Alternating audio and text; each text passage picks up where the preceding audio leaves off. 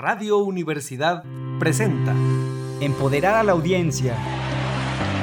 Lograr mejores negocios. Ventas es igual a ingresos. Ofrecer contenidos confiables. Y de hecho, tanto la primera como la segunda plataformas deben ayudar a encontrar trabajo. Dos por uno. Un espacio accesible, enfocado y ágil. Con el experto y optimista Miguel del Río. Bienvenidos. Bienvenidos colegas, feliz día, feliz semana, feliz año. Estamos iniciando el año 2024. Esperemos que esas uvas hayan tenido un buen sabor en el 31 de diciembre con sus propósitos. Eh, que no se hayan ahogado. Estamos transmitiendo en vivo por tercer año, casi cuarto año consecutivo desde las frecuencias radiofónicas universitarias 88.5 FM y 91.9 FM en el bellísimo altiplano. Así también para Radio Ibero León, el día de hoy tenemos un super invitado de Radio Ibero León para que no se lo pierdan. Y desde el sitio oficial radio y televisión.uslp.mx, ahí nos pueden encontrar también en vivo.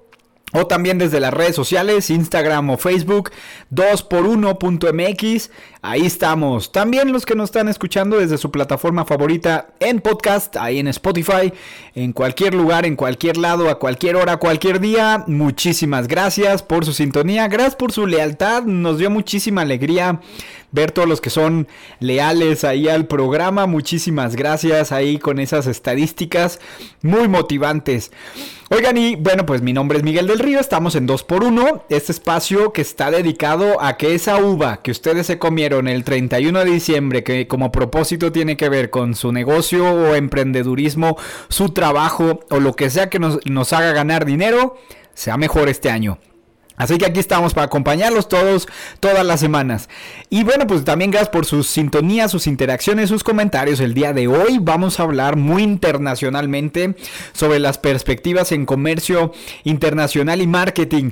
En este episodio vamos a hablar sobre las perspectivas que hay de comercio internacional para este año, el nearshoring, las regulaciones, bueno, los cambios políticos que se esperan este año y todo lo que se nos viene encima para todos los emprendedores de exportación e importación con el experto de Ibero León, doctor Eddie Villegas, así que no se lo pierdan, es un súper especialista. El día de hoy lo tenemos aquí en exclusiva, además también tenemos todo el recuento de los daños de las imperdibles de 2023 con Alex Jaime que nos va a poner al día con todo lo que hay que poner atención este año que se nos eh, empezó a dar ahí algunas perspectivas desde el año pasado. Así que todo eso y más estaremos el día de hoy. Así que no se muevan, que estamos con un gran programa de inicio de fin, de inicio de año. Bienvenidos. Las imperdibles. Análisis de lo más relevante de la semana. Una discusión detrás de cámaras de los temas de mayor interés. Marketing y campañas. Comunicación y branding. Muy bien, bueno, pues estamos con las imperdibles el día de hoy, con ni más ni menos que el buen Alex Jaime, que ya lo extrañábamos este año. ¿Dónde andabas, Alex? ¿Cómo andas? andaba de unas vacaciones, de un descanso, pero también de una estudiada. Pero si bien, bien apresurada, fíjate la verdad. ¿eh? ¿Cómo te trataron las vacaciones? Platícanos qué hicieron ahí tu familia, qué hiciste ahí con tus seres queridos estas vacaciones de Año Nuevo. Aprovechando ahí los conectes de la hotelería eh, eh, por México, la verdad es que sí me fui ahí de vacaciones este, a, a, ranchear por los pueblitos mágicos que nos ofrece este gran país. Ay, muy bien, muy bien, oye. Yo sé que te fuiste a un pueblito mágico y que odias esta canción, pero... Ay, no, no, a ver, a ver, no, no fui a playa. No fui. No importa, no, pero te calentó el no sol. No es ni verano, no es ni verano. No, fuimos a San Miguel. Ahí sale el sol también, no sé si te has dado cuenta. y uvas, uvas muy ricas. Uvas muy ricas. Un saludo a todos los vinicultores de, de San Miguel de Allende y de Guanajuato y de Dolores. Muchas felicidades porque se disfrutaron mucho estas semanas navideñas y de Año Nuevo. Sí, sí, sí, la verdad es que sí. Oye, pues a ver, tenemos A todo ver. un recuento de este año sobre, del año pasado, perdón, de 2023, todavía ando en 2023, de 2024, que no hay que perder de vista. Vámonos mes con mes, a ver. A ver. En enero, vámonos con en enero. enero. Mira, acuérdate que en enero estuvo el efecto Shakira porque estrenó un tercer sencillo, la de Te Felicito, que generó mucha conversación en redes sociales, lo que benefició no solamente a Shakira, y no solamente desmejoró la imagen de Gerald Piqué, sino también benefició a varias marcas. En TikTok, el hashtag Shakira te alcanzó más de 33 mil millones de visitas, lo que generó casi 120 mil menciones de marcas. Vimos a marcas mencionadas como Casio, Rolex, Twingo y Ferrari. Ahora, todo esto representó un aumento del 270 en comparación con las menciones de marcas durante el final del Mundial del Fútbol de Qatar. O sea, Shakira, con te felicito, superó a Qatar. Muy bien, y bueno, pues sí se convirtió en todo un tema, porque ya después de ahí vimos otros artistas, eh, pues subidísimos en las redes sociales cuando van a hacer un lanzamiento. Vimos a Peso Pluma, vimos a, bueno, Taylor Swift incluso, que está ahí la, detrás de las redes sociales, toda una estrategia. Y pues claro, y por supuesto otras marcas, ¿verdad? Que incluso son mencionadas. Sí, ahora, incluso, o sea, artistas, celebridades, influencers, hasta la mismísima Adele en enero mencionó a Shakira. Como siempre. Sí, claro, tenía que tener ese gol. Pero, a ver, en el entonces Twitter y Instagram, la conversación sobre esta canción y sobre toda la polémica que hubo con Shakira generó 626.946 interacciones entre likes, comentarios y retweets. Todo un, toda una interacción ahí. Ahora, un estudio realizado por la consultora Epsilon Technologies reveló que las marcas que más monetizaron porque se monetizó, se hizo dinero, se aprovechó todo esto, Se les dijo, Se se les les, dijo. avisó. fue Casio, fue Netflix, fue Disney, fue KFC y fue Prime Video y Amazon Studios.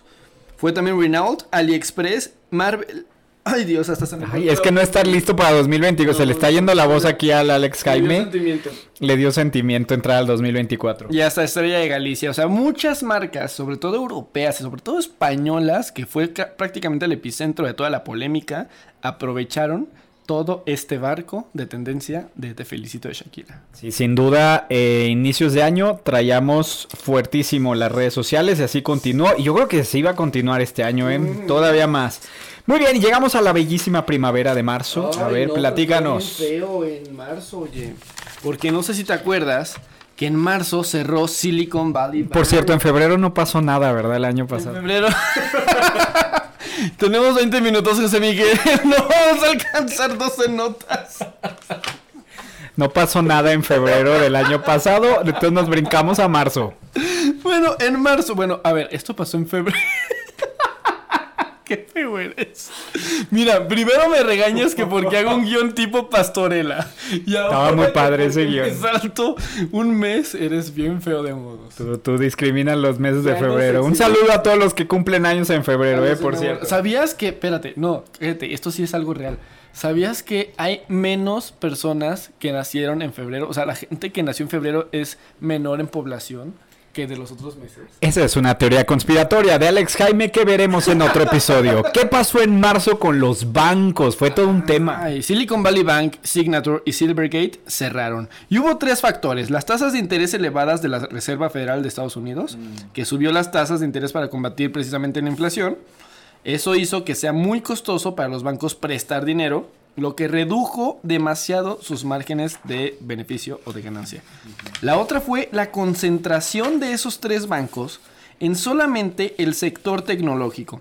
Los tres bancos Vean qué importante es la diversificación para todos los banqueros y los financieros. Vean qué importante es la diversificación. Por eso segmentamos. Exacto, porque ellos decían, a ver, somos de Silicon Valley, solo vamos a hacer este, empresas emergentes. Especializados. O tecnologías, nada más eso. Eh, Pues la verdad es que eso hizo que se concentraran solamente en ese sector tecnológico. Y ese sector se vio afectado por la desaceleración económica que tuvo. este, y lo que. Y también aparte de las tasas de morosidad que hubo de esas cuentas o de eso- esos clientes tecnológicos que dejaron de pagarle a los bancos porque pues dejaron de tener negocio. Claro, una desaceleración en ese sector, pues significó una pesadilla para estos pequeños bancos especializados. Muy bien, eso fue en aquí, eh, allá en Estados Unidos. A ver, vamos a abril, vámonos ya a las vacaciones Ay, de ¿te abril. acuerdas? El Elon Musk era todo un tema, pero más bien ahí, a ver, yo creo Desde y, 2022 y de hecho en el episodio anterior, para que lo vean en Spotify, bueno, lo escuchen, pero no lo vean, pero No, también no, lo vean, pero lo escuchen. También lo pueden ver, abren los ojitos y lo ven. ya, imaginación. Eh, pero la inteligencia artificial yo creo que fue lo que más definió el año pasado. Fue el A tema ver. del año. Fue el- completamente el tema del año. Y es que Elon Musk y más de mil CEOs, No 900, no 800, no, no, 1000. más de mil, se unieron para detener el desarrollo de ChatGPT. Y es que decían en una carta y en una comunicación y una declaración que es una amenaza para la humanidad. Oye, yo parezco de la micha con todos estos... Sí, sí eres. Sí eres. Falta la nariz nada más. Pero bueno, ahora, en marzo de 2023, Elon Musk y todos estos CEOs de empresas tecnológicas de otros sectores firmaron una carta abierta, abierta para que más personas... Pública. Así es. Detener el desarrollo de ChatGPT, un modelo de lenguaje que todos conocemos, generado y creado por OpenAI. Ahora, acuérdense que, Nos acordamos. que Elon Musk era fundador de OpenAI, pero se salió porque dijo que no iba con sus ideales, este, de- la programación que es súper bien, pero que el tema de los avances no, no, que no estaba eh, de acuerdo con todo lo que estaba haciendo OpenAI. Y incluso el año pasado, si se recuerdan, como en noviembre, que corrieron al director de OpenAI y que el- Y lo regresaron. lo regresaron, pero la mesa directiva precisamente dijo, es que vas muy rápido, vas avanzando demasiado rápido y esto presenta un peligro para la humanidad. Y que el director de OpenAI dijo, a ver, aquí estamos innovando. El punto de OpenAI, acuérdense que es por eso es open, porque es un código abierto para seguir innovando en tecnología de programación. Aquí a él como CEO, que de hecho está algo raro, según él no le interesaba como tal el negocio ni el mercado, a él le interesaba la innovación. Todo un tema ahí la inteligencia artificial, pero bueno, pues no se ha avanzado mucho en regulación. No, Estamos viendo a inicios de este año y llevamos bien poquito demandas ya hay fuertes Sí, Disney, sí. Apple, etcétera. New York Times lo vamos a ver en el, en el mes de diciembre. New York Times. Ajá. Eh, o sea que no se ha avanzado mucho, pero sí se ha avanzado en cuestión de inteligencia. Ay, bueno, quiero decirles que ya, por ejemplo, yo el Kahoot que uso y me encanta en las clases, eh, ya tiene inteligencia artificial. Todo Canva ya todo, tiene inteligencia todo, artificial. Google Y al rato hasta el refrigerador y el microondas van a tener inteligencia Ahora, artificial. Microsoft, que ha estado muy calladito, que es quien está detrás de toda la financiación de OpenAI, está aprovechando a pasos agigantados todo el tema de inteligencia artificial para todo su espacio de trabajo de modelo de Office. Así que ya, si ustedes trabajan en una empresa muy grande que tienen que utilizar la suite Office, toda la programación y la planeación de sus proyectos la pueden hacer ya incluso con inteligencia artificial. Mandar correos avisando de recordatorios ya con inteligencia artificial y personalizados los mensajes como Es una maravilla. Yo la verdad que mi vida ha sido mejor con inteligencia artificial. Perdón a los que quieren ver el otro lado. Sí, por supuesto hay un lado bueno y malo en cuestión de la inteligencia artificial. Nada es perfecto. Pero vaya que está cambiando cómo medimos la productividad, ¿eh? Vaya que sí. Sí, se está haciendo todo más eficiente. Los procesos creativos incluso no han sido tan rápidos como lo han sido ahora. Ahora, como lo hemos dicho, to- el, proce- el trabajo creativo o la mente creativa vamos a tener que seguir siendo nosotros. Pero quien haga la talacha ya puede ser la inteligencia artificial. Oye, y fue un verano de tecnología también, porque en junio también se presenta, Apple hace un lanzamiento de unos nuevas gafas de realidad mixta, que bien carísimas, pero bueno, a ver, ¿cómo estuvo esto? Pues mira, en, precisamente en junio de 2023 Apple presentó sus nuevas gafas de realidad mixta, las Apple Vision Pro.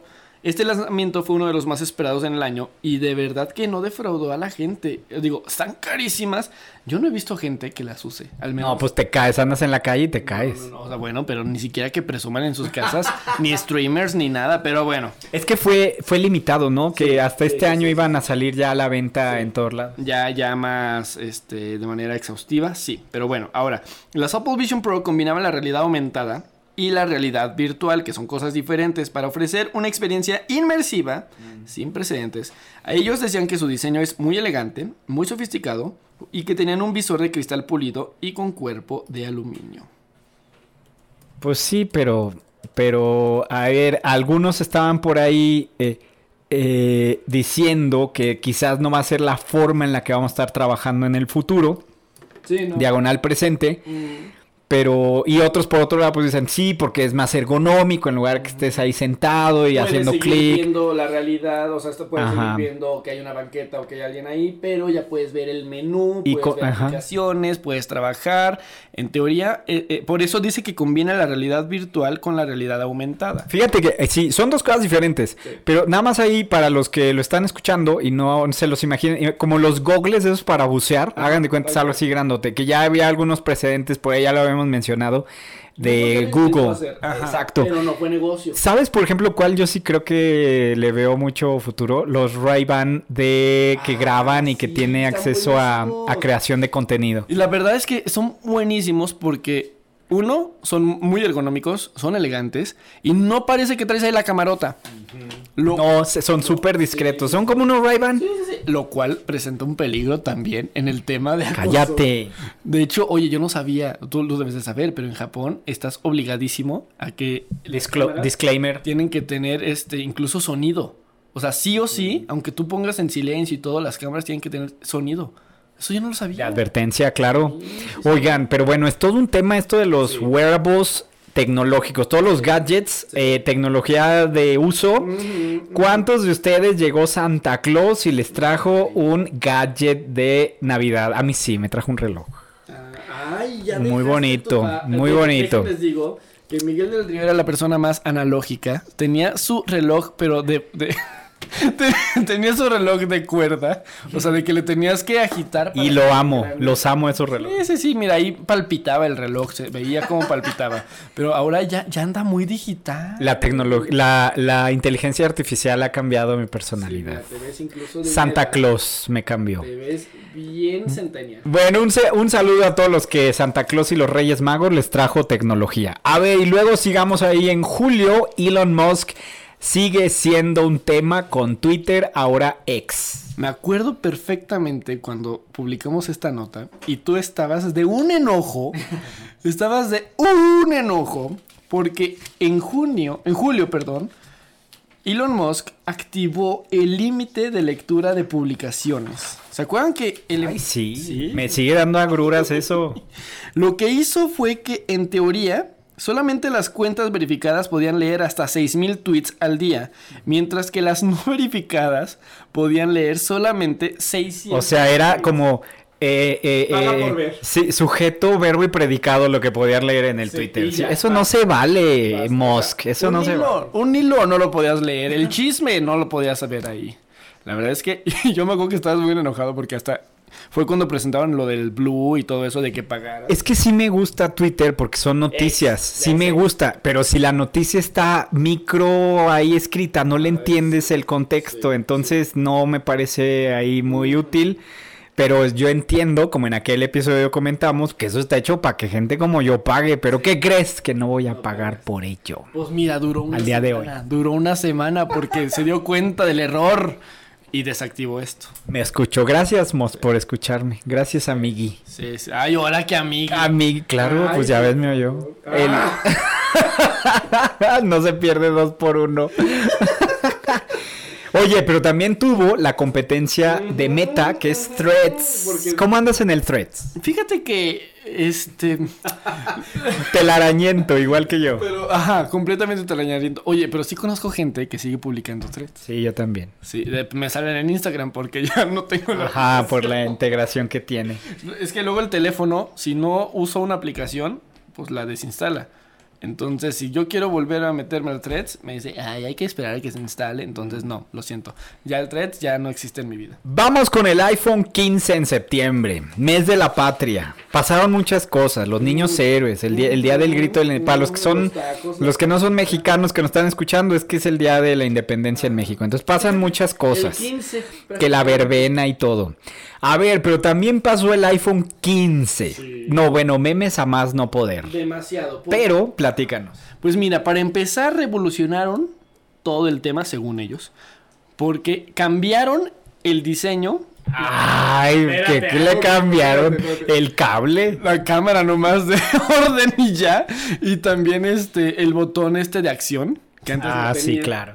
Y ahora es de titanio. Y que la cámara súper buena. Y que el zoom súper bueno porque ya no es este. Ya es óptico, ya no es un zoom digital. Y que también es. que- El procesador también. procesador y que se enfría y que la batería y que puedes tener ahí un disco duro. Pero a ver, lo más ¿Y cambiaron el precio? Súper mucho. muy alto, muy alto. Sí está caro, sí está caro. Carísimo. Oye, ¿te sale más barato un Chevy? Ay, no, tampoco, Sí, el coche. sí, bueno, en fin. Bueno, a ver cómo anda ese coche, pero ni sin llantas era, ¿verdad? de los Hot Wheels.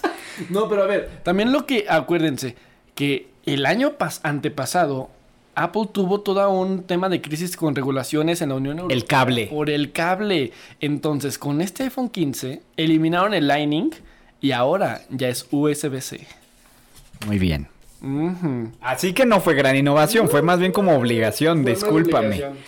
Discúlpame. Y bueno, al día de hoy todavía no están en el mercado porque No. está todo en preventa. Entonces en espera más o menos como en este mes, ¿no? En, en- entre enero y febrero Sí, sí, que salga el iPhone. No, ya. El iPhone 15, no, creo que todavía no andan Yo ya en el mercado. gente ¿A que poco? lo tienes y nomás tú no. No más, yo no, Nomás no, tú pues ya tú estuvo. apenas lo cambiaste hace poco.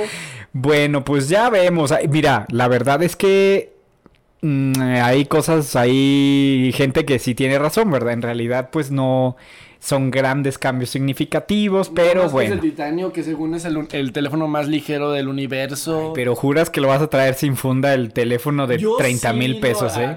no. No, 30 mil pesos no. A ver, eh, estamos viendo que octubre y noviembre no pasó nada el año pasado, ¿verdad? Entonces nos brincamos hasta diciembre porque ya se nos va a acabar el tiempo. No me invitaste, no me invitaste. Octubre, aquí dice Alex Jaime que octubre y noviembre, miren, sin pasaron sin sin ver, no pasó nada en ese año, en el año pasado. Andábamos de un estrés que mira, no pasó nada.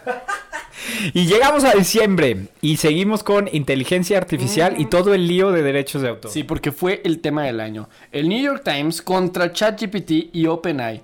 Derechos de autor contra la inteligencia artificial. El New York Times presentó una demanda contra OpenAI y Microsoft por el uso no autorizado de sus contenidos para entrenar a ChatGPT, que es el chatbot generativo de inteligencia artificial. La verdad es que yo no le veo un tema a esto. O sea, no en el no retribuirle los derechos de autor, sino en el tema de entrenar a la inteligencia artificial con artículos. A ver, tenemos a BART. BART lo que hace, que es la inteligencia artificial de, también de chatbot de Google, lo que ha hecho es que utiliza todos los, lo- los links de búsqueda que puedes encontrar en Google. Todo lo que está público Todo- disponible. está en Google, todo lo que está en Google. para- Open Access. Para poder este, consultarlo y que te pueda responder de una manera. Ahora, a ver, ChatGPT tiene a Bing. No es malo, pero Google es un monstruo. Sí, no, no. Pero chat. GPT ¿Es más avanzado Es en el mejor. tema de programación? Sí. Pero en el tema de respuesta por conocimiento y entrenamiento, BART se lo lleva de calle. ¿Sabes una cosa? Sí, tienes razón. De verdad, para los que somos heavy users como su servidor, usar los dos. Yo uso los dos. Yo... uso los dos. Cuando quiero que me responda de una manera, uso ChatGPT. Cuando, o sea, que quiero que sea muy exacto. Pero cuando quiero que sea más de un tema de recomendación o sugerencias. O redacción o, algo. cultural, ajá. Incluso de análisis de imagen, uso BART. Porque BART puede analizar imágenes. Sí, yo es también. una maravilla. Sí, yo sí comparo. Sí O los uso al mismo o tiempo. Transcríbeme esto y arregla la redacción de esto y le mando una captura de pantalla y lo hace. Ahora, para los que ahorita nos estén escuchando y digan, no, Miguel, a mí no me sirve, pues es que úsalo, porque entre más lo uses, más se va a ir adaptando el algoritmo a ti. Entonces, cuando tú digas, es que no me dice lo que yo quiero que me diga o no lo escribe como yo se lo estoy pidiendo, úsalo más, corrígelo, Los dile. comandos y cómo redactas las cosas que le pides. eh, Exactamente las palabras. Entre más le digas cosas, entre más lo nutres, más te va a decir. Ahora, entonces, ¿qué fue lo que pasó con ¿Qué fue lo que pasó? Pues bueno, el New York Times alega que OpenAI y Microsoft violaron los derechos de autor al copiar y usar sus artículos sin su permiso. La demanda busca una indemnización de miles de millones de dólares por daños reales y legales. Ahora, este caso marca un momento crucial Si es el primero que estamos sí, sí, teniendo, sí, sí. no había tenido otro. no, no, no. En la relación entre grandes editoriales como el New York Times y empresas de tecnología de inteligencia artificial. Es puro gigante, ¿eh? Sí, esta sí, demanda es de sí. puro gigante, lo que en algún momento algunos analistas lo ven como cuando fue Napster contra la, la- perdón, las discográficas Ujú, contra sí, Napster. sí, sí, sí, sí. Algo de este tamaño estamos viendo que va a crear un paradigma de aquí en adelante. Tiene que reformar sí o sí. O sea, a fuerza tiene que cambiar. Y no solamente con ChatGPT. Todas las demás inteligencias artificiales. Es como cascada. Claro, porque incluso unas, la Midjourney, eh, Gal- Dalí y Galileo, usan. Entre muchísimas otras. Usan, pueden usar logos. Lo cual es un problema también de derechos de autor. Pero bueno, entonces sí, el New York Times argumenta el uso de sus contenidos por parte de ChatGPT, que es una violación a sus derechos de autor, que este, estos artículos están protegidos por derechos, que ahora, esto significa que el periódico tiene el derecho exclusivo de copiar distribuir y crear sus derivadas, pero entre ellos, con su permiso. Entonces, OpenAI y Microsoft pues no tienen ese permiso. Sí, ahí recuerden, por ejemplo, que en Estados Unidos lo, lo, el lineamiento normal es darle crédito a quien se merece el crédito. O sea, no necesariamente es dinero o lo que sea. Pero aquí una de las cosas que pelea el New York Times es, pues sí, o sea, está bien, pero no está poniendo el crédito de las notas que está utilizando para contestarla. Imagínate que tú le haces una pregunta de, eh, platícame aspectos culturales de los festivales eh, nacionales. Sí, preguntarle por marca, simplemente ya por preguntarle. Y, y te responde el chat GPT, pero no le da crédito de dónde está tomando. Entonces, una parte de la demanda tiene que ver con darle crédito de a la fuente, entre otras cosas. Bard ya lo está haciendo. Bard, incluso, a ver, yo no quiero mentirle a la gente, pero para hacer este tipo de notas usamos inteligencia artificial y Bard ya te dice de dónde saca las fuentes de las notas. Eso es algo muy bueno. Pero Claro, yo también así lo, eh, lo- lo uso muchísimo para, por ejemplo, fuentes. Ajá. Sí, la cita. sí, sí. Pero él tienes que decir, si no le dices, Sí, no sí, te los da. lo hace. Ahora, a ver, ¿qué va a pasar a continuación? Si el New York Times gana la demanda, podría significar un revés significativo para la industria de inteligencia artificial y las empresas tendrían que ser más cuidadosas. Si OpenAI gana, podría sentar un precedente que permita a las empresas de inteligencia artificial utilizar contenido protegido de derechos de autor para entrenar a sus chatbots. O sea, es un a ver quién gana. Dicen los expertos que esto se va a prolongar durante varios años. Oye, espérame, pero aquí, a ver, para, para que los que digan, es que el New York Times, ¿qué? O sea, eso, pues es una editorial. No, espérate. Para la música, para lo- la- las películas, o sea, todo ese tipo de contenido se utiliza para ir entrenando a la inteligencia artificial. Este es un precedente de qué es lo que sigue con ese tipo de propiedad intelectual, como ya en algún momento te acuerdas que habíamos hablado que artistas como Taylor Swift y el, el caso de Bad Bunny que se enoja porque están usando su voz para cantar villancicos navideños. O sea, todo ese tipo de cosas, esta demanda es un precedente bien importante que no le tenemos. puedes usar y qué no puedes usar. Exactamente. Oye, pues súper interesante, muy interesante el año 2023 que nos da muchísima perspectiva para 2024. Alex, ¿y tú cómo ves 2024? Ay, 2024, la verdad es que lo veo con un 2023 nos golpeó, aprendimos y 2024 creo que va a ser muy interesante. Vamos puro golpe. Ya sabemos qué vamos a hacer.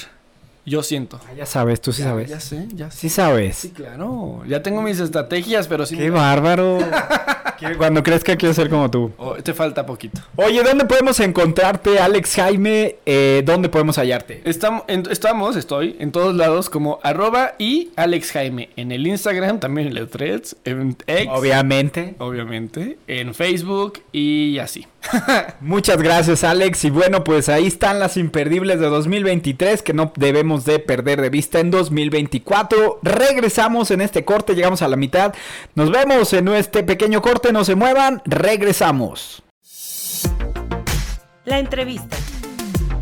Reflexión y actualidad. Insight al aire. La voz de expertos. Pues estamos aquí en nuestro en esta segunda parte del programa y tenemos a nuestro invitado de lujo el día de hoy. Un saludo a todos los colegas de la Ibero, Ibero León, así que permítanme presentarles al doctor Eddie César Villegas Cermeño. Él estudió matemáticas en la Universidad Autónoma de San Luis Potosí. Es maestro en administración y también maestro en mercadotecnia por el Instituto Tecnológico y de Estudios Superiores de Monterrey. Obtuvo su doctorado en administración en el programa conjunto del Instituto Tecnológico de Estudios Superiores de Monterrey y la Universidad de Texas en Austin. Su área de especialidad han sido las finanzas, con un enfoque en el cálculo estocástico para finanzas y economía, y está adscrito al Sistema Nacional de Investigadores, por supuesto, al SNI. Sus campos temáticos de investigación son la administración de riesgos económicos, financieros, econometría aplicada, y es colaborador de muchísimos medios impresos. eh, para todos sus alumnos ahí que no sabían que su maestro es famoso, bueno, pues para que vean que su maestro es bien famoso en radio, en televisión digital digital nacional. Bueno, y el día de hoy lo tenemos de lujo en, esta, en, este, en este episodio. Doctor Eddie, bienvenido. Muchísimas gracias por su tiempo. Y antes de comenzar, platíquenos cómo llegó usted a dedicarse a toda esta área de econometría y comercio. Platíqueles a todos los que se quieren inspirar con su historia, doctor Eddie. Bueno, en realidad, como dice, yo estudié matemáticas ahí en la facultad. Yo entré cuando todavía era escuela de física y al año se convirtió en facultad de ciencias. A mí me tocó estar en el edificio ese chiquito, creo que ahora está el Instituto de Física ahí, y luego nos cambiaron al moderno, a la moderna facultad de ciencias que ahora creo que ya también la convirtieron en algún centro de idiomas. Y yo estudiaba eh, matemáticas, pero yo siempre digo que los matemáticos son seres más, más iluminados que yo, más, más, más de luz. Porque yo, trabajé, porque yo trabajaba, ganaba dinero y entonces eh, ellos me veían como raro porque decían, ¿por qué no, no solo estudias las propiedades de la teoría de números o, o la topología o eso? Porque, es más, ¿por qué quieres estudiar estadística? En esos años el matemático que estudiaba estadística no era como muy bien visto. Hoy ya sabemos con, con el Big Data y con la ciencia de datos y con todo esto que pues, hay que estudiar estadística, pero en esos años no se veía tan bien. Yo tuve mucha suerte porque yo salí un viernes de la, de la facultad y al lunes ya tenía trabajo. Tenía trabajo en el Tecnológico de Monterrey Campus León, entonces tuve mucha suerte.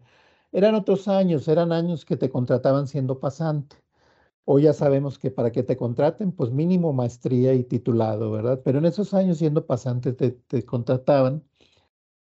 Y aunque me contrataron para matemáticas, en realidad en el, en el TEC me dijeron, mira, aquí hay muy poquitas matemáticas, pero donde te podemos encontrar desarrollos en el área de economía. Mm. Entonces, yo estudié economía y luego estudié una licenciatura en economía, que no me titulé, pero estudié una licenciatura en economía en la Unitec, la Universidad Tecnológica. Y luego estudié ingeniería industrial en la Universidad Virtual del Estado de Guanajuato. De esa cita, también soy ingeniero, ¿verdad? Eh, y eh, estas maestrías, una en administración, era porque se ofrecía ahí en el campus y la de mercadotecnia es porque pues me casé con una mercadóloga entonces, para conocer, para entenderla, pues estudié una maestría en mercadotecnia. No, no sirvió de mucho porque acabamos divorciándonos, pero bueno. Ah. pero bueno, aprendí, aprendí mucho. Pero cuando entré al, cuando entré al doctorado, eh, había varias áreas, ¿no? Es un doctorado en administración, había mercadotecnia, estrategia, negocios internacionales y finanzas. Y yo dije, bueno, pues yo en principio dije, pues me voy a, a, mercadotecnia, tengo una maestría en mercadotecnia, me voy a esa área. Pero un amigo me dice, vámonos a finanzas. Me dice, él quería estudiar la de finanzas, dice, es que yo la parte matemática no la sé. Y yo descubrí que todas las matemáticas que yo había estudiado en la Facultad de Ciencias y que esas matemáticas allí como que no las, como que no le encontrábamos aplicación, Mm. tenían una vastísima aplicación en el terreno de los, de los mercados, los mercados bursátiles, las bolsas de valores, las finanzas internacionales, que todas esas ecuaciones que estudian los físicos, la ecuación de difusión de calor, la ecuación de Y, todo, todo eso se aplicaba en, en, el mundo de, la, de, los derivados, de la bolsa, de los, de los portafolios de inversión. Eh, y que hay muchas cosas que hay que desarrollar. Hoy yo como maestro tengo un problema porque a mis alumnos de licenciatura les enseño eso y no lo entienden. Dicen, no, es que yo quiero que el Excel o hoy el chat GPT me lo responda. Digo, tienes razón, pero uno, el Excel no te responde todo y dos, al chat hay que saber preguntarle. Hay que saber preguntarle. Si no, le sabes preguntar, no es. Y ahí descubrí ese mundo del cálculo estocástico para finanzas y economía. Siempre digo con mi mentor, el doctor Francisco Venegas, mm que es el único SNI emérito en finanzas y economía aquí en México.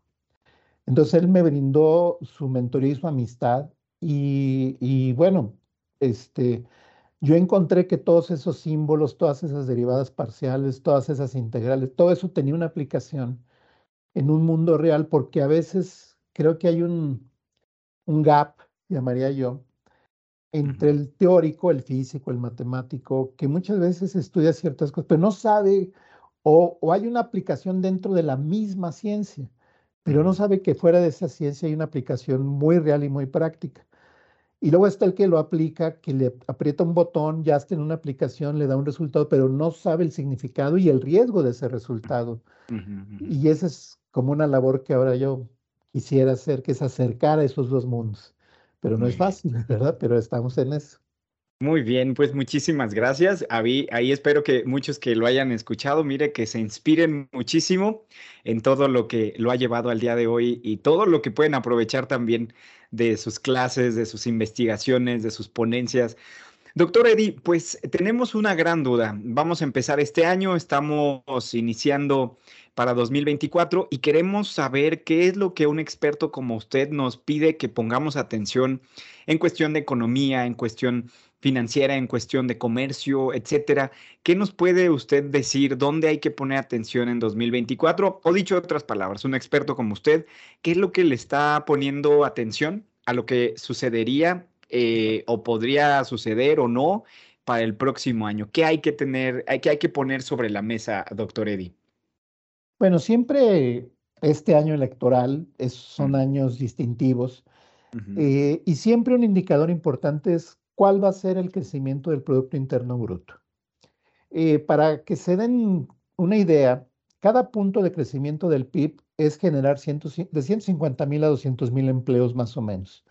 Pero cada punto de pérdida del PIB se pierden esos empleos. El año pasado cerramos con 3.2, 2023 cerró con 3.2. Esto no es trivial porque el pronóstico a mediados del año era 3.5. Entonces no se alcanzó el 3.5.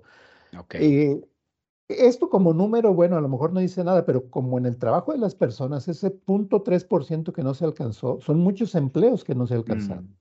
Mm, mm. Entonces hay gente que no tiene empleo eh, en este momento. El pronóstico para este año arranca con 2.1. Si las condiciones son, si no hay problemas electorales, si en Estados Unidos las condiciones también electorales no son volátiles, yo creo que vamos a andar por ahí del 2.3, 2.4, pero ya es menor que el año pasado. Mm. Si las condiciones se complican, si, la elección es discutida, si hay problema en la elección tanto en México como en Estados Unidos, entonces podemos bajar hasta 1.7, 1.8. Entonces, ese es un indicador que hay que tener muy en cuenta, ¿verdad? O sea... A ver, aquí, aquí un pequeño paréntesis, perdón la interrupción, doctor Eddy. ¿Nos podría dar un ejemplo para todos los que le están escuchando el día de hoy? ¿Cómo, por ejemplo, esta, estas cuestiones políticas de las elecciones influyen en la generación de empleos para que, y entre otras, y la actividad económica, para disminuir la perspectiva de crecimiento a través del PIB? ¿Nos podría dar un ejemplo para los que en su vida habían escuchado estos términos? ¿Cómo eh, toda esta parte política electoral influye en el desempeño económico? ¿Nos podría ayudar a, a entender, aterrizar esa parte? Para los que yo sé que muchos sí le entienden de nuestros colegas, pero para los que no, ¿cómo, cómo explicar que esta eh, lucha electoral eh, o incluso los resultados, la forma en que se lleve la contienda, afecta el desempeño económico? Bueno, aquí vamos a hacer, vamos a dar una pequeña definición muy, muy simple. El, el PIB, el Producto Interno Bruto, se conforma de cuatro cosas. Uno es el consumo, o sea, lo que la gente compra en el supermercado, en la calle. Eh, y, excepto casas, casas nuevas, excepto casas nuevas o departamentos, en lugar, es decir, bien, bienes raíces. Eso entra en el segundo rubro que es inversión. La inversión es lo que las empresas están eh, eh, gastando, comprando, más, más lo que la gente compra en casa. Luego está el gasto, que es lo que el gobierno desembolsa. Y luego están las exportaciones net, eh, ingresos menos egresos. Si son positivas, hay más PIB, hay más empleos. Si son negativas, se pierden empleos. Ahora, eh, nos vamos a la segunda parte, la inversión. La, un país es atractivo para la inversión mientras más calma social existe en ese país. Hay gente que invierte en Venezuela, ¿eh? Claro que para invertir en Venezuela, Venezuela tiene que ofrecer una tasa altísima para que la gente se decida invertir. Entonces, las tasas de interés están relacionadas con la atracción de inversión. Si hay un problema social, el inversionista dice, híjole, no llevo mi dinero a ese país, mejor me voy a países seguros. ¿Cuáles son los países seguros? Bueno, Estados Unidos, a pesar de sus problemas sigue siendo un país seguro. Europa del, del oeste, a pesar de sus problemas, son países seguros. Entonces, México tendría que ofrecer una tasa muy alta para resultar atractivo. Pero si se retira la inversión, cae el PIB y se pierden empleos, como decíamos. O sea, nosotros eh, estamos en un corredor. Eh, en México, básicamente, crecemos por servicios, por construcción y por sector automotriz. Nosotros vivimos en ese hermoso valle del sector automotriz del Bajío, que arranca desde Querétaro, se viene por Irapuato, Celaya, León, Aguascalientes, San Luis Potosí. Y eso nos está dejando ahorita mucha inversión, pero sabemos, Nuevo León ahí quiere con Tesla, pero pues quién sabe qué vaya a pasar ahora. Pero bueno, todo ese, toda esa carretera 57 que podríamos decir, que por eso es tan importante esa carretera y tenerla cuidado, nos, se podría retirar esa inversión, pero no solo del extranjero, sino inclusive mexicanos que podrían desinvertir aquí en México e invertir en mercados más seguros. Y ahí, por un lado, y por otro lado, las tasas de interés para retener ese dinero subirían, con lo cual el crédito al consumo, el crédito de normal de nosotros, subiría. A veces la gente dice, bueno, pero a mí qué me afecta las tasas. Bueno, si tienes una deuda en Coppel, va a ser más alta. Yo nada más les digo, antes de la pandemia, un crédito automotriz estaba la tasa estaba en 12% y está en 17%. La tasa hipotecaria antes de la pandemia estaba en 8% y está en 14%. Eso es pagar más. Eso es, pagar más. Eso es pagar más, pagar más deuda. Y eso también puede generar desempleo. Entonces, a la gente de la calle, al mexicano de a pie, que estas cosas, pues a lo mejor cuando lo, en la radio están las noticias, le cambia de estación porque no, no quiere saber. Esto le está afectando, ¿verdad? Y la, la Navidad fue un poco más triste esta que pasó que la del año pasado, digo, y la cruda de enero, aquí en León es feria para colmo en enero, pero bueno, la cruda de enero va a ser, va a ser más difícil. La, la, la, la, cuesta de enero, ¿verdad? Como le decimos en México. Muy bien, muchas gracias. Ahí la, la, explicación para todos los que nos están escuchando. Bueno, pues ahí no hay duda cómo entonces el, eh, eh, eh, se, se, enlazan todas estas variables. Entonces, por un lado, este aspecto político, este aspecto electoral, tanto Estados Unidos como México. ¿Qué más habría que poner atención, doctor Eddy, para el próximo año, entender el desempeño económico en, en, nuestro país? Bueno, el, el, el... hay una una cosa técnica, en la Facultad de Economía se lo explicarían mejor, pero bueno, voy a tratar de hacerlo lo más sencillo posible. Hay una cosa técnica que se llama el ciclo económico. Okay. El ciclo económico lo que nos dice es que siempre va a haber eh, cimas con S y cimas con C. La cima con S ya ve que es la más baja y la cima con C es la más alta. Cuando se va cayendo de la parte más alta, se, se habla de que estamos entrando en recesión, dos, dos consecutivos de recesión, o dos semestres, dos trimestres consecutivos de caída, se habla de que ya estamos en recesión y cuando estamos en la parte más baja estamos en depresión. Ok. Eh, ahora, para evitar esa, esa, recesión hay medidas que se llaman contracíclicas. Mm. Es decir, programas sociales, eh, el gobierno empieza a gastar, cuando se habla del gasto es el gobierno empieza a gastar para incentivar la actividad económica. Eso la ortodoxia nos dice que es cuando va hacia abajo, no cuando va hacia arriba. Claro. El, en el presupuesto que se planteó el, el, año pasado, se plantearon medidas que le llaman procíclicas, es decir, medidas contracíclicas, pero cuando vas hacia arriba. Mm. Pero eso lo que, eh, lo que se tuvo que hacer fue una miscelánea fiscal eh, con un endeudamiento más, si, si mal no recuerdo, eh, de un porcentaje muy grande del PIB. No tengo aquí más o menos, pero si, si hablamos de un 14, 15% o más de endeudamiento del PIB, es, es mucho. Entonces, ¿qué quiere decir? Que México se va a endeudar.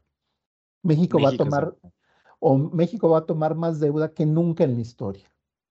Ni en épocas de, de Echeverría. ¿Del 90? no, no, no. Ni de los 70 ni de los 80 Ni en esas épocas vamos, tenemos tanta deuda. Ahora, la diferencia es que hoy tenemos reservas internacionales que no teníamos en esos años. Pero en esos años el Banco de México no era autónomo. Es decir, el gobierno federal podía tomar las reservas y pagar con eso. Hoy tenemos casi 200 mil millones de dólares de reservas, pero hoy el gobierno federal no los puede tomar porque el Banco de México es autónomo. O sea, el Banco de México tendría que prestarle al gobierno para poder cumplir con la deuda. En realidad lo que va a pasar es que esto no se va a ver reflejado este año, este 2024. ¿Cuándo va a empezar a pegar en 2025? Pero hay que estar atento. Como en la famosa cita bíblica, los siete años de vacas gordas puede ser que terminen este año, quizá pero el año que entra, y además es, es como cíclico, como histórico, normalmente el año de elecciones no es tan pesado, pero el año siguiente a las elecciones es el más pesado. Entonces, si seguimos ese patrón histórico, podríamos tener un problema de deuda muy fuerte también. Por otro lado, también eh, a Pemex se le apoyó con un casi 8, casi 9 mil millones de dólares de deuda en apoyo. Eh, una empresa este, que está muy endeudada.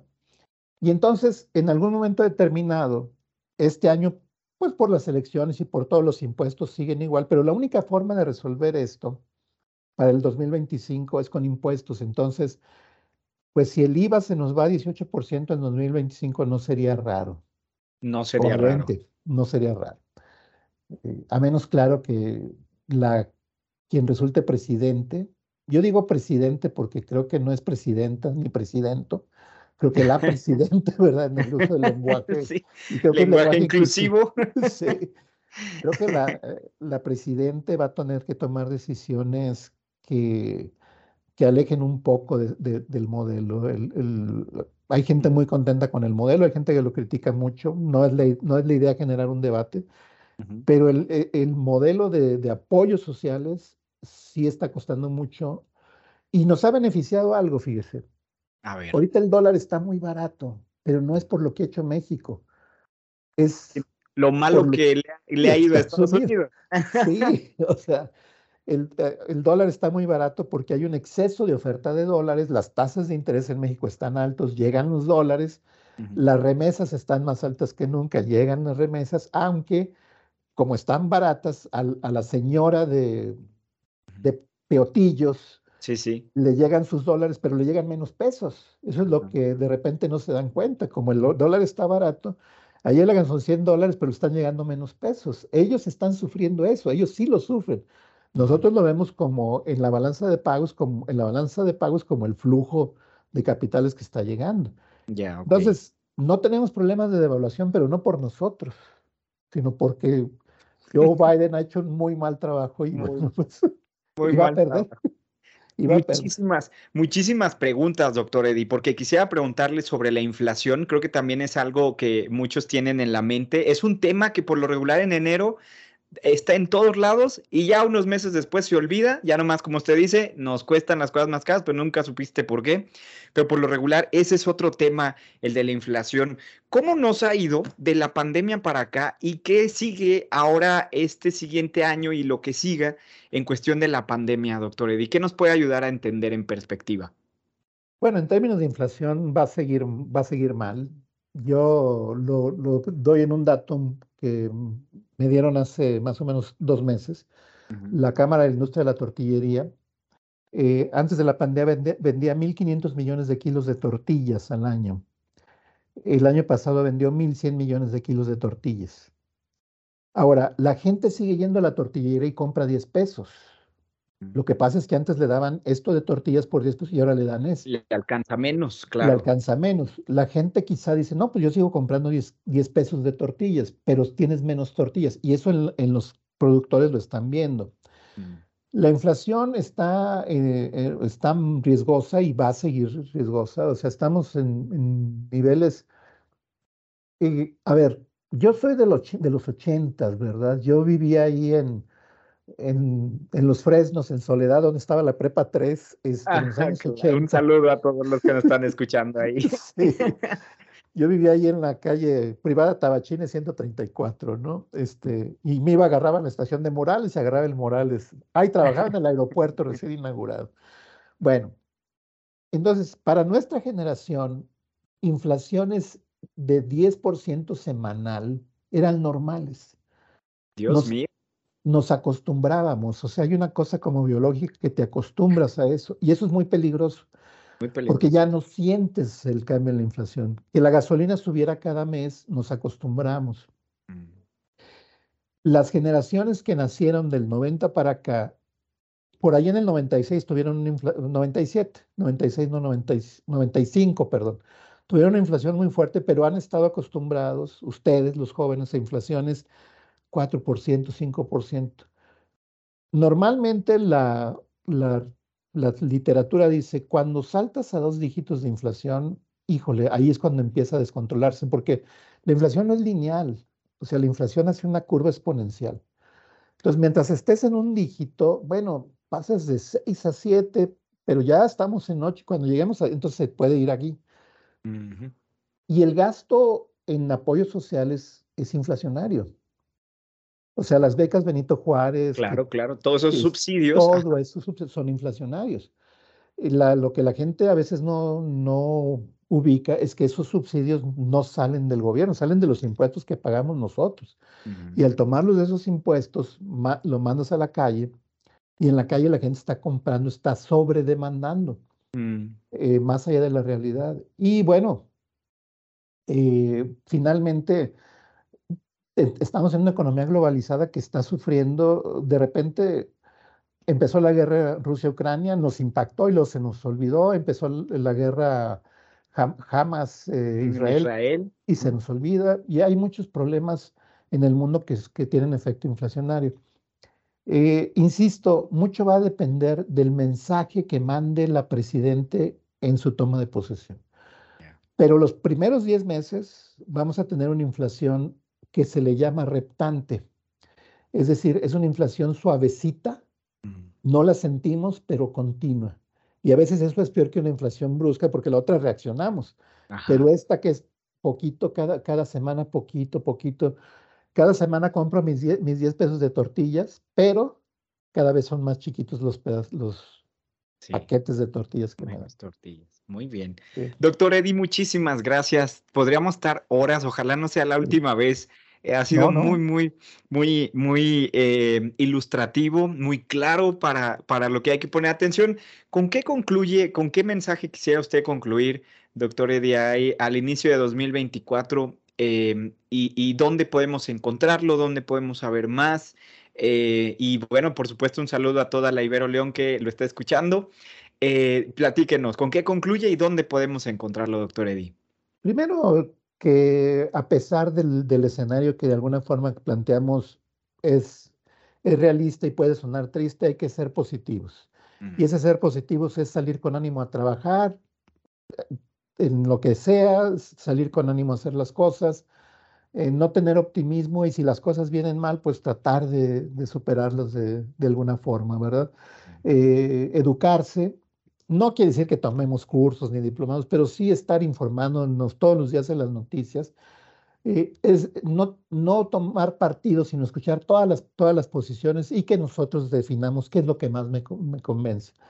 Yo diría, yo diría eso, ¿verdad? Y tener un año, eh, estos años son difíciles, pero las personas que ya hemos vivido algún tiempo en este, en este universo, pues sabemos que todo se va a resolver. Y entonces tratar de ser felices es una es más fácil decirlo que hacerlo, pero tratar de ser felices haciendo, haciendo el bien. Ese sería el, el mensaje. Y bueno, yo estoy en la Ibero León, edi.villegas arroba iberoleón.mx, pero eh, soy estudiante de física de la Autónoma de San Luis Potosí.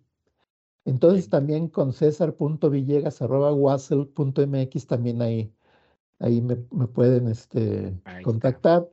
No, tengo por ahí un Facebook eh, es, pero no sé, es bueno, es César Villegas Cermeño, ah, eh, y es la única red social que manejo. No, conozco otras. Muy bien. Soy de los últimos baby boomers o primeros.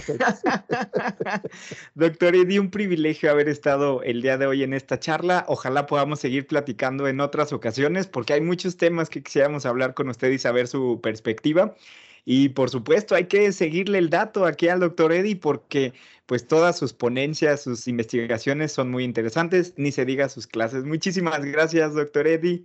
A usted, José Miguel, un abrazo a todos por allá. Pásenla muy bien, hasta entonces. Radio Universidad presentó Empoderar a la audiencia Lograr mejores negocios. Ventas es igual a ingresos. Ofrecer contenidos confiables. Y de hecho, tanto la primera como la segunda plataformas te van a ayudar a encontrar trabajo. Dos por uno. Un espacio accesible, enfocado y ágil. Con el experto y optimista Miguel del Río. Hasta pronto. Bye bye.